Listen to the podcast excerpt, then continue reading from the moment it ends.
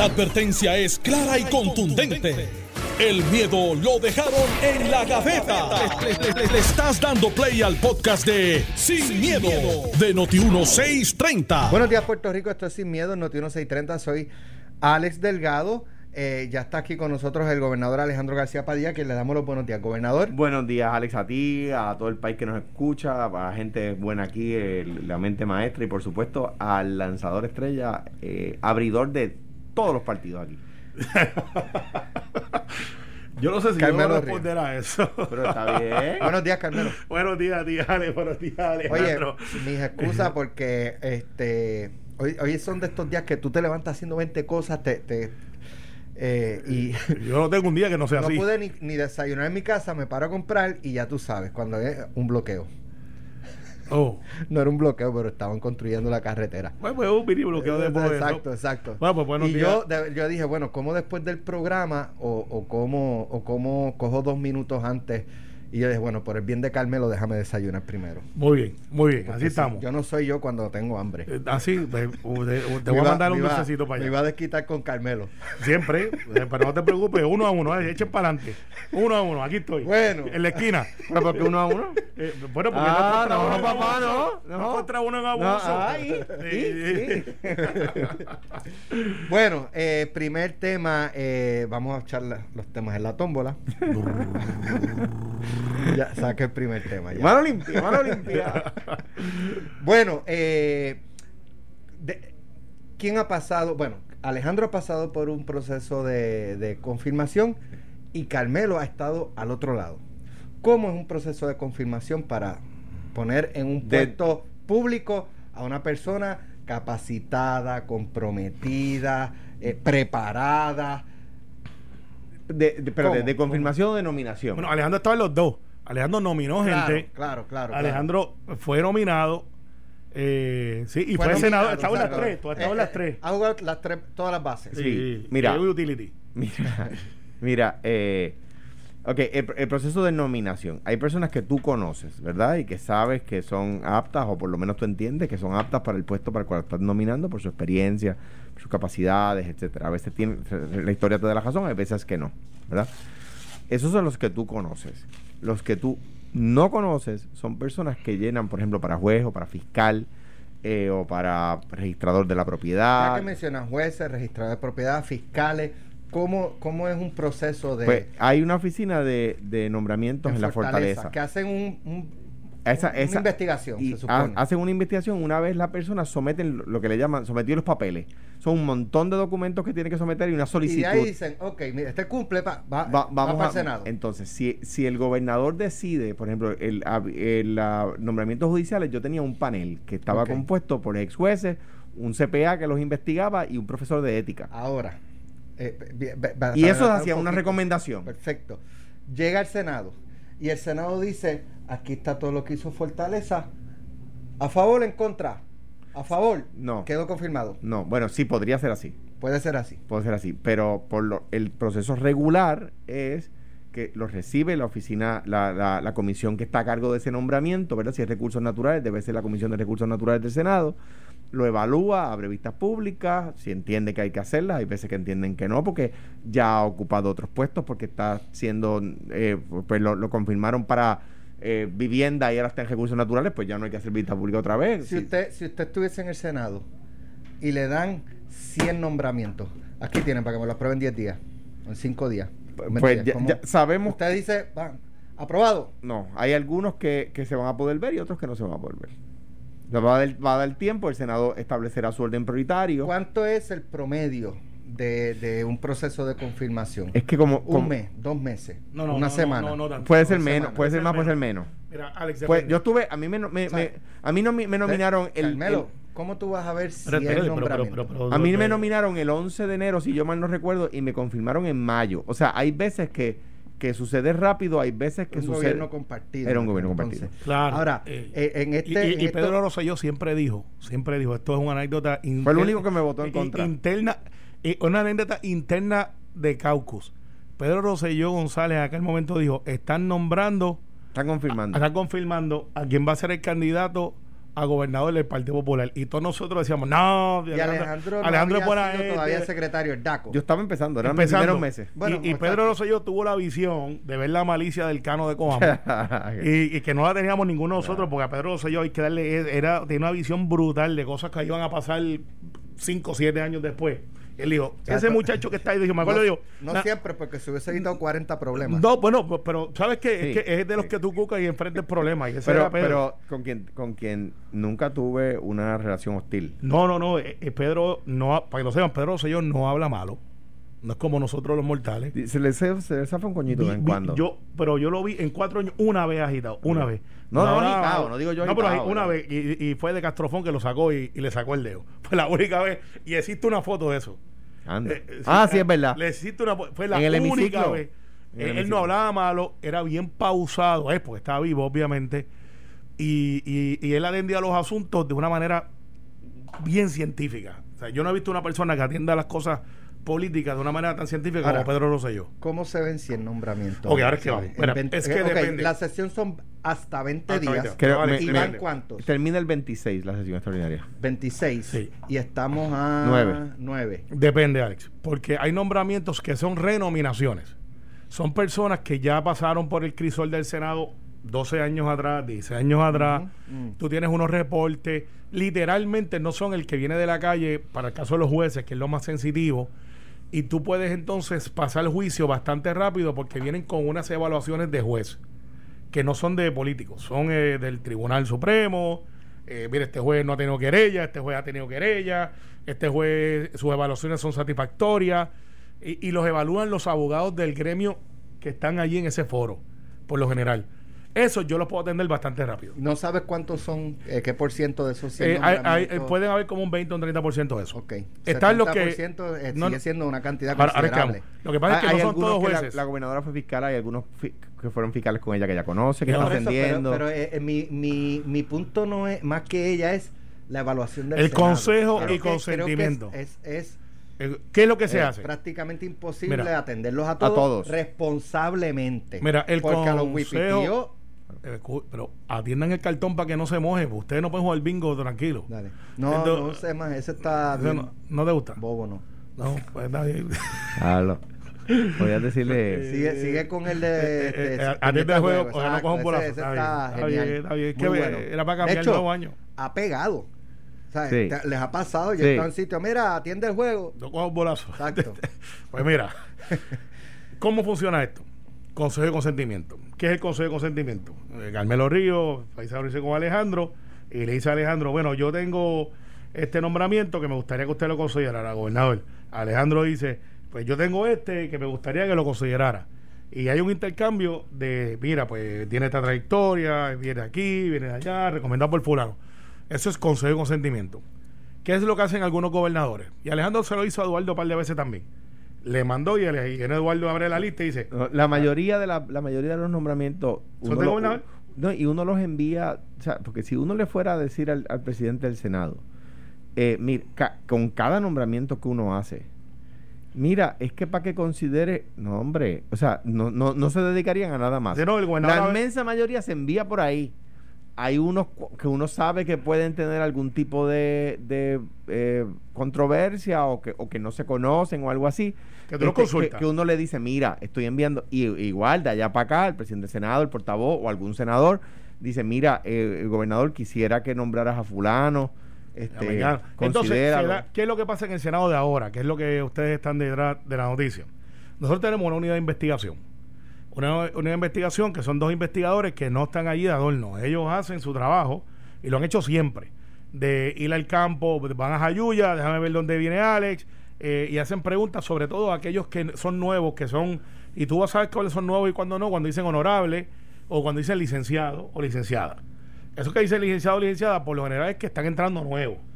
Y dice, bueno, eh, y este esta abogada, eh, pasa mucho, Alex, te sorprendería, de abogados y abogadas que son nominados y todo se ve bien, y en la última hora viene el ex esposo o la esposa, o ex esposa, y dice, mire, ¿cómo ustedes van a confirmar a fulano o a fulana No que no paga pensión, o mire, me hizo esto tal Pero, vez. pero, pero hay que ver, porque hay veces que eso se presta para, para ¿cómo se llama? Desquites personales. Pa- porque, Por eso es porque por ejemplo, una de las cosas que le piden a uno es que no tenga dedo en asume.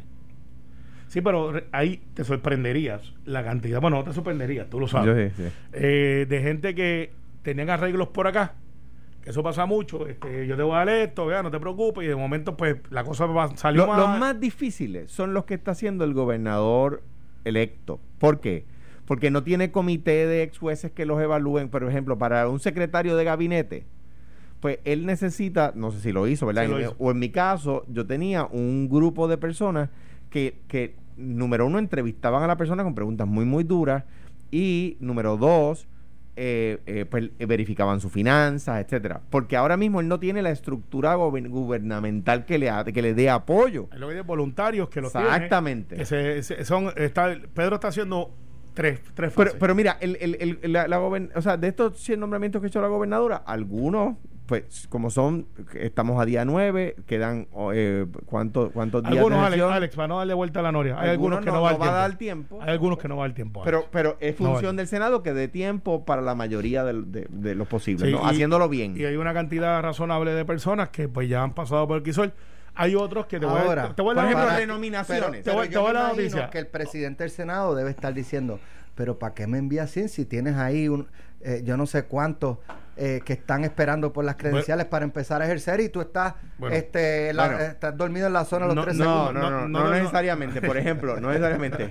Por ejemplo, déjame, déjame decirte dos ejemplos. Número uno, eh, un, un fiscal 1 que van a ponerle fiscal 2. Pues ya- si ya el Senado lo confirmó va a fiscal 1 hace un año, va a ser un juez municipal que van a ponerle juez superior, un juez superior que van a ponerle juez apelativo. Ese tipo de cosas son más fáciles, ¿verdad? Y ya pasaron el cruce del Senado, lo que hay que ver cuál ha sido su desempeño, ¿verdad? Número dos, eh, Pero, eh, ¿y ¿cómo que cuál va a ser su desempeño? ¿Cuál ha sido? Eh, por ejemplo, si, si lo van a poner de fiscal 2, ¿cuál ha sido su desempeño como fiscal 1? Pues, ha sido bueno, ha sido malo. Exacto. sí. Ok, pero eso no se supone que se dé antes de, para tú saber No, no, qué lo no, vas a el nominar. Senado, no, no, el, sí, la gobernadora ya lo debe haber hecho. El Senado a la hora de evaluarlo dice, déjame ver cómo se ha portado como fiscal 1 para saber si lo voy a poner fiscal 2. Claro. Está bien, ¿verdad? pero es que lo que tengo entendido, si es que entendí bien, pues. Ya la gobernadora lo debe haber hecho. Ya, ya el Senado confirmó. Está bien, pero mira, Alex, lo si que ya pasa- el Senado lo confirmó como fiscal 1. Eso es lo que y el la gobernadora lo- del, del presidente del Senado, si, si, si la entendí gober- bien. sí, y la gobernadora lo va a nom- a nominar como fiscal 2 o un juez municipal que va a ascender a juez superior, por ejemplo, pues la- lo que hay que lo que tiene que la gobernadora evaluar es cómo ha sido como fiscal 1, como juez municipal en, en- en cada caso y el Senado corroborar esa información y, y- y, pues si no tiene problema lo confirma. Claro, entonces mira, Alex. Ahora, un nuevo nombramiento, perdón, un nuevo nombramiento, por ejemplo, quieren nombrar hoy a Carmelo juez superior. Ah, espérate, espérate. Entonces sí, porque él ha sido senador, pero ser senador y ser juez no es lo mismo. Por lo tanto, ese nombramiento pues tendría un proceso evaluativo, necesitaría un proceso evaluativo más minucioso, porque están nombrando a una persona que no es juez a ser juez. Sí, ahora lo, lo que va a pasar es, eh, hay unos que son, por ejemplo, el caso de Juanatey, eh, del, de Juanatey, del secretario de corrección, tú Sí. sabes que él no había sido eh, para consejo y consentimiento la última vez. Hubo un- resistencia en el eh, bueno, no, no hubo consejo y consentimiento, punto, y no contó con los votos. Pues hoy ha sido renominado una vez más para juez superior. Hoy sí cuenta con el... Pues lo vamos a evaluar a ver si algo ha cambiado, Alex, pero te advierto, si no ha cambiado nada, ¿por qué, por qué el resultado debe ser diferente? Exacto. Eso es Y, lo que- y ahora entiendo, no sé si es verdad, vi un parte noticioso que dice que, no sé si fue Metro, si fue Noticel, que, que dice que, que hay un, que hay personas que tienen un referido al FEI que están nominando. Así es. Pues eso tiene más controversia. Bueno, eh, los bloqueos, no, no las ha tocado ni ¿sabes? mí no me ha a ser tocado. A las No, 6 de la tarde. O sea, hubo gente que a las 4 Alex. de la tarde eh, rasparon la- el toque de queda. O sea, eh, el tapón que cogieron casi llega la- el toque de queda y estaban en la calle todavía. Bueno, si estuviera Entonces la policía ahora lo mueve para las 6. Pues ya te dijeron. Exacto. O sea, mira, pero entonces Pues- este, pues ya te dijeron. está el planteamiento del derecho eh, a la intimidad. intimidad. y de- Que yo creo que es Va- válido. Vamos a escuchar lo- Yo creo que es el válido. ejemplo que dio Mayra López Mulero anoche en Pelotadura y lo analizan cuando regresemos.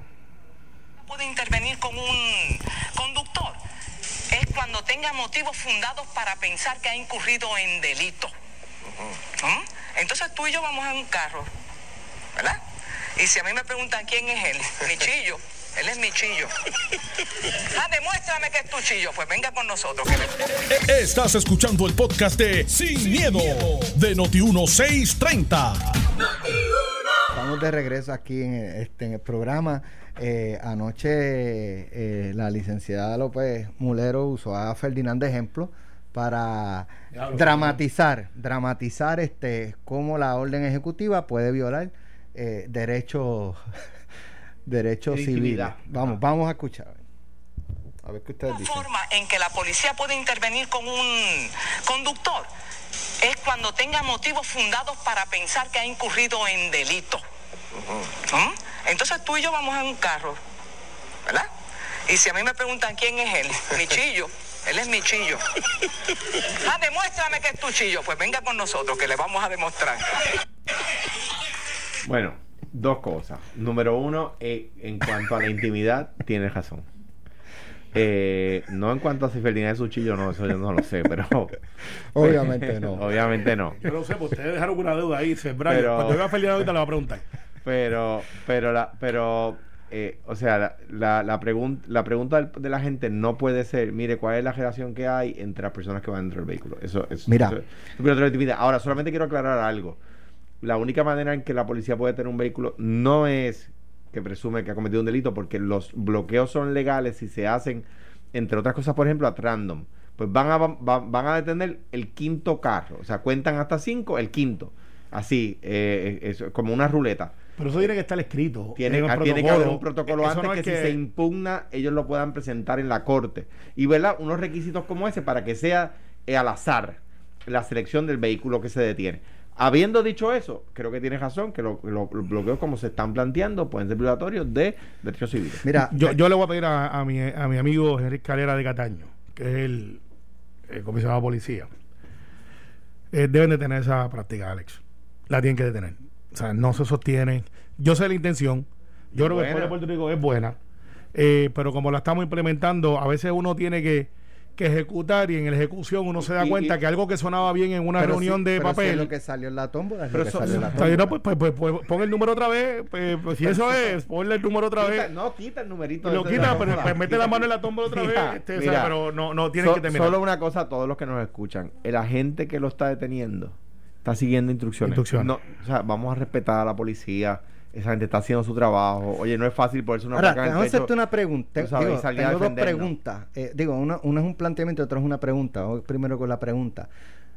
Si el policía tiene conocimiento de que eso es inconstitucional o que no procede, eh, el que haya una orden eh, de los superiores de que lo haga aún sabiendo que es ilegal, No, sí, procede por y el ciudadano no tiene causa de Vamos- acción legal eh, contra el Estado. Qué bien, vamos a, vamos a ir al más fino ahí.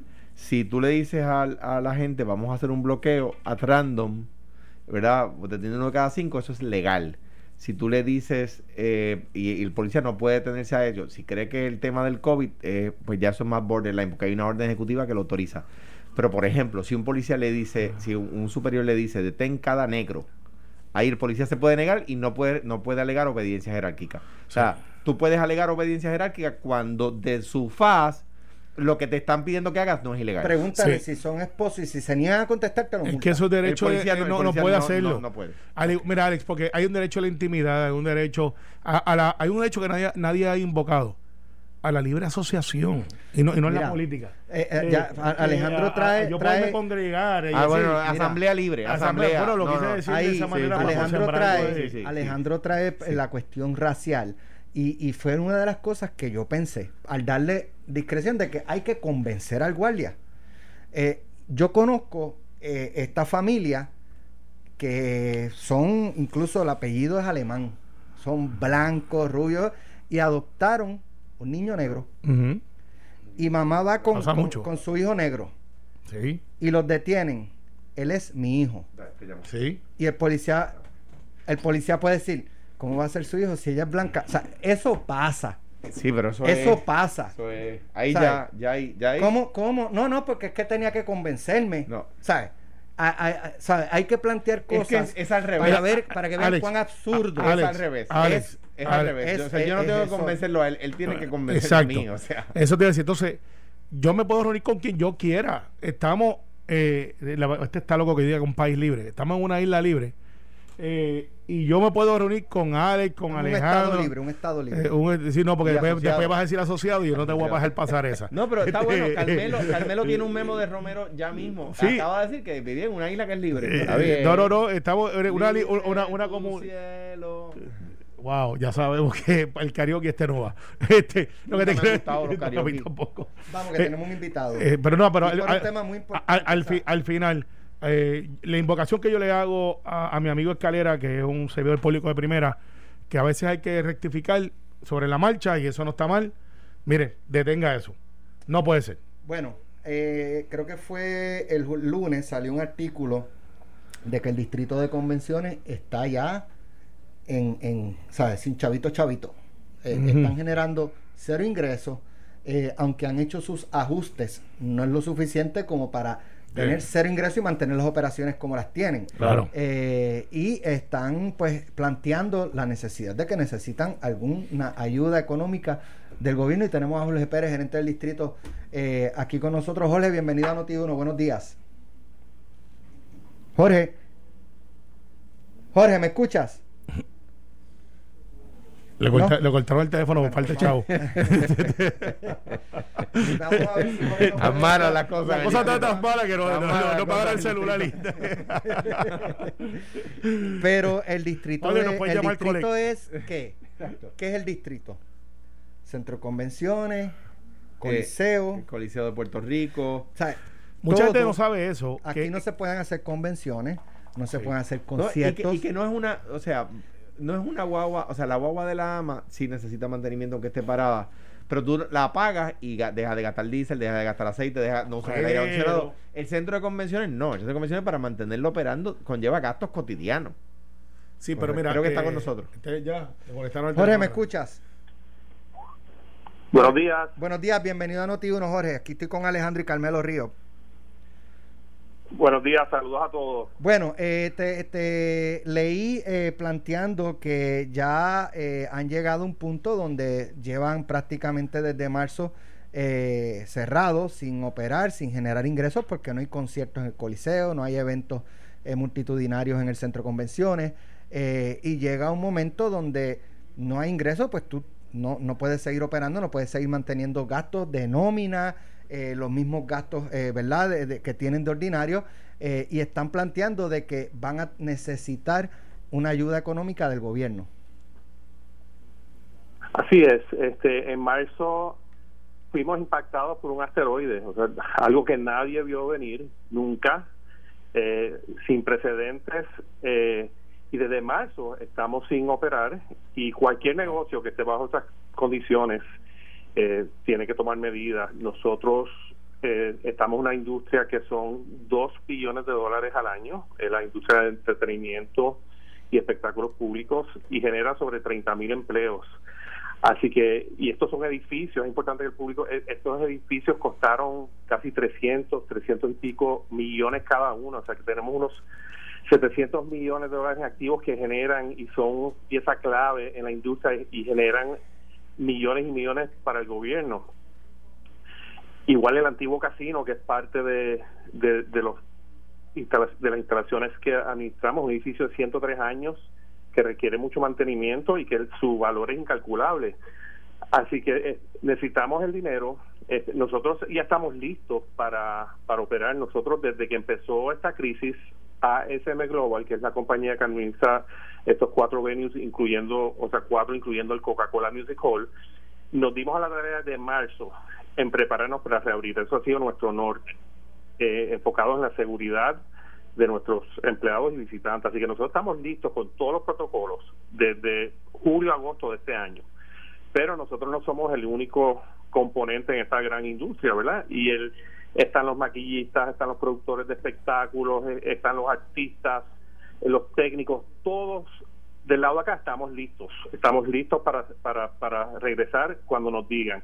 Sin embargo, el, el componente más importante, que es el público que nos visita y, y- nos y nos apoya, ahí falta la confianza, ¿verdad? Y ahí falta la confianza y con la vacuna que recién han anunciado, eso es lo que nos va a dar la confianza y, nos posiciona para ver el 2021 con mucho optimismo, particularmente quizás después del verano. Eh, así que quedan unos meses difíciles por delante. Quizás la cosa se ponga peor antes de que mejore, pero una vez la vacuna eh, está accesible al público general, vamos a ver que va a haber más confianza. Vamos a empezar una campaña de orientación a inicios del 2021 para que el público sepa qué medidas han tomado y orientar al, al a todo el público para que sepan que cuando vengan a una de nuestras instalaciones van a estar entrando a uno de los venues más seguros del mundo. Eso no hay duda. Eh, Jorge, te pregunto, aún eh, habiendo eh, establecido y suponiendo que se haya logrado vacunar lo que es la meta del gobierno, que por lo menos el 70% de la población esté vacunada, aún con la vacuna se van a tomar medidas rigurosas cuando se restablezcan los eventos. Definitivo, la vacuna es la pieza más importante porque nosotros, nuestra industria, Alex, es, está basado en el acercamiento social. Nosotros somos totalmente opuestos al distanciamiento. Nuestra nuestro negocio se basa en juntar a gente, en crear memorias y experiencias inolvidables. Así que lo, lo de protocolos están para aquí, para quedarse. O sea, aún con la vacuna, Venue Shield, que son nuestros protocolos, se mantienen vigentes y, muchos de esos protocolos el público no los va a ver, porque muchos de estos protocolos son antes, durante y después de recibir el público, que el, público no va a ver, eh, ¿verdad? Y por eso es la campaña de orientación para que el público eh, conozca cuáles son esos protocolos eh, y vengan con confianza. Sí, mira, mucha gente desconoce, saludos, Carmelo. Hola, Carmelo, hola. saludos, ¿cómo estás? Me alegra de saludarte mucha gente desconoce que el distrito es más allá del centro de convenciones Pedro Rosselló. Eh, eh hablabas del, del casino, el centro de. O esto llega a Torrey. Y, y, y, Choli. Y el Choli, ¿sabes? Y, y el casino está en el Viejo San Juan. El casino del Viejo San Juan, exacto. muchas exacto. Donde filmaron la película, usted pasa un edificio espectacular allí, bello. Eso es parte. Y llega, también tienes otra propiedad que está ahí incluida. Eh, creo que el, el, área de entretenimiento, bueno, no, eso está donde está frente a la bahía. Eso es parte del distrito también. Esa parte del muelle. Correcto. Esa parte del muelle es parte del distrito. Bahía Urbana. Y Bahía Urbana. Bahía Urbana. Sí, sí, sí, donde están montar las machinitas y eso. Eso es parte del distrito. Por eso es que quería que la gente viera que esto no es solamente cuando usted entra a esa isleta allí, sino que esto va desde Atorrey, eh, brinca por encima un montón de casas, eh, cae allí y es, y es un sitio grande en desarrollo con planes de desarrollo. Ahí es donde atracan los, barcos cruceros, pero al lado está parte del distrito. Y unos planes espectaculares para desarrollar. Que si usted cree que District Life, que es lo que está allí, es como que lo único, se equivoca. Ese es el corazón, pero ahora vienen un montón de ramificaciones para esa área que vamos a tener entre los próximos tres o cuatro años. Un espectáculo de venue que usted va a poder ver su familia. Es ridículo, hermano. Eh, me, es de estas pocas cosas que te, que te crean una expectativa que, buena, que dice, wow, esto va a quedar chulo. Sí. Pero para eso tenemos que tener entonces ahora una consistencia. Una mezcla como de, de el street de, en el caso de el district eh, live, es como, como el, Fremont Street en Las Vegas y Bayside, es como, como Bayside, yo lo veo así como un Bayside en esteroides, mucho más lindo que el que tiene Miami, que no es feo. Sí. Mira, el director... Sí, mucho, el, el distrito el distrito T-Mobile eh, es, es, como se llama y yo creo que el público realmente no tiene idea de lo impactante que va a ser y lo importante que va a ser para nosotros como destino para crecer y llegar al otro nivel que queremos todos llegar con el turismo, con grupos y convenciones. Eh, y el distrito de inmóviles, como bien dice Carmelo, es, lo más reciente, pero hay mucho desarrollo. Y la autoridad del distrito del centro de convenciones es esa corporación pública que es dueña de, de estas instalaciones. Así que no es el centro de convenciones solamente, ellos también tienen sus empleados, tienen sus eh, gastos operacionales recurrentes, o sea que eh, ¿Cuántos empleados tenemos ahí? Ah, en el en AFM, entre el Coliseo Centro de Convenciones y Coca-Cola Music Hall y Antiguo Casino, somos como 115 empleados. no es tanto. Eh, ¿Ha, habido algún...? Pero, perdóname, ¿eran más, este Jorge, y, parte de las medidas que han tenido que tomar impactado? Sí, hemos tenido que recortar. Hemos, recuerden que nosotros, nuestro funcionamiento gira alrededor de eventos, así que nosotros tenemos muchos empleados que, que están, ¿verdad? El término que llamamos on call, que están pendientes y se activan cuando hay eventos. Oye, y todo ese personal, al no haber eventos, pues, ¿verdad? Están, está- están sin trabajo. y así el- ha habido, y el nuestra plantilla puede llegar de 200 a 300 empleados. Y el empleo indirecto, por ejemplo, en el Coliseo, lo- lo- los concesionarios que venden pizza, pollo, poscón, los No, tragos, los que montan las o- o, las bebidas son de son ustedes. Sí, el servicio pero- de alimentos y bebidas en, en el en el Coliseo hay unos concesionarios eh, como Pizza Hut y, y otros que, que, que están ahí, pero Tienen empleados, son empleados que se impactan. Correcto. Una, una, una, una pregunta, Correcto. director, y encantado de saludarle, Alejandro García Padilla. Eh, Alejandro, un gusto. siempre. Eh, quería, quería preguntarle, los hoteles, dos preguntas. Los hoteles que están allí en las inmediaciones, los dos Hyatt y el, el Sheraton, ¿están funcionando full steam ahead?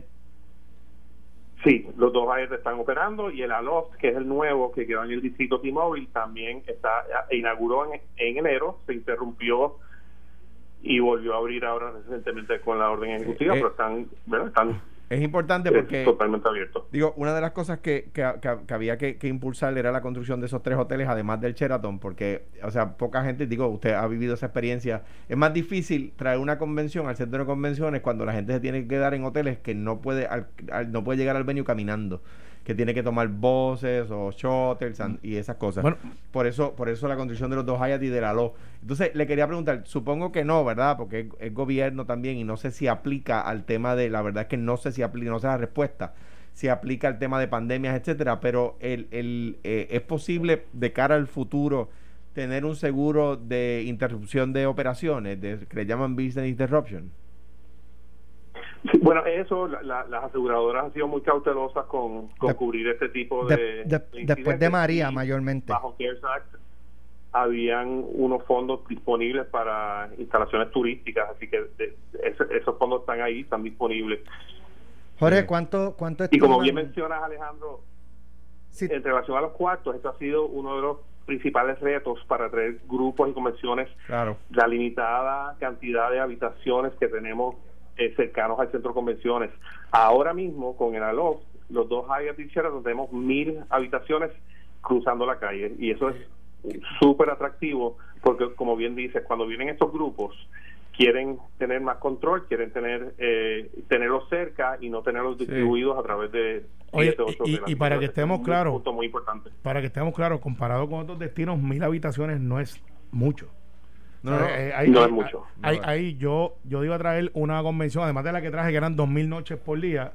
Queríamos traer una de seis mil noches Mira, a ver. y, y no caben. Contrata no caben. Carmelo. Contra Carmelo está. Mira, ya tú ves. Correcto. Eso es un pitch que te está haciendo, un lanzamiento que te está haciendo Carmelo. A ver No, si no, lo yo, yo, yo, yo- lo hago a donores, de hecho, y estoy compitiendo para que Puerto Rico o sea que lo contraten y no te va a cobrar, es lo que te está diciendo. ni comisión ni nada. Así Jorge, eh, finalmente, ¿cuánto dinero estamos estimando que podrían eh, necesitar como algún tipo de ayuda del gobierno? Bueno, el- el- la autoridad del distrito del centro de convenciones solicitó 12 millones eh, y esa es la cantidad como para todos los componentes, incluyendo para los gastos operacionales de ellos como corporación pública.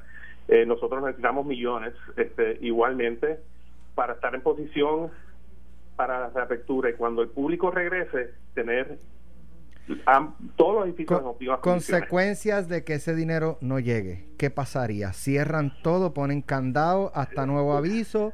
eh, tardaría más, tardaría más el, el, el- ¿verdad? Cuando finalmente abran, pues entonces tendrían que empezar a prepararse y tomaría más tiempo eh, tener esa facilidad disponible.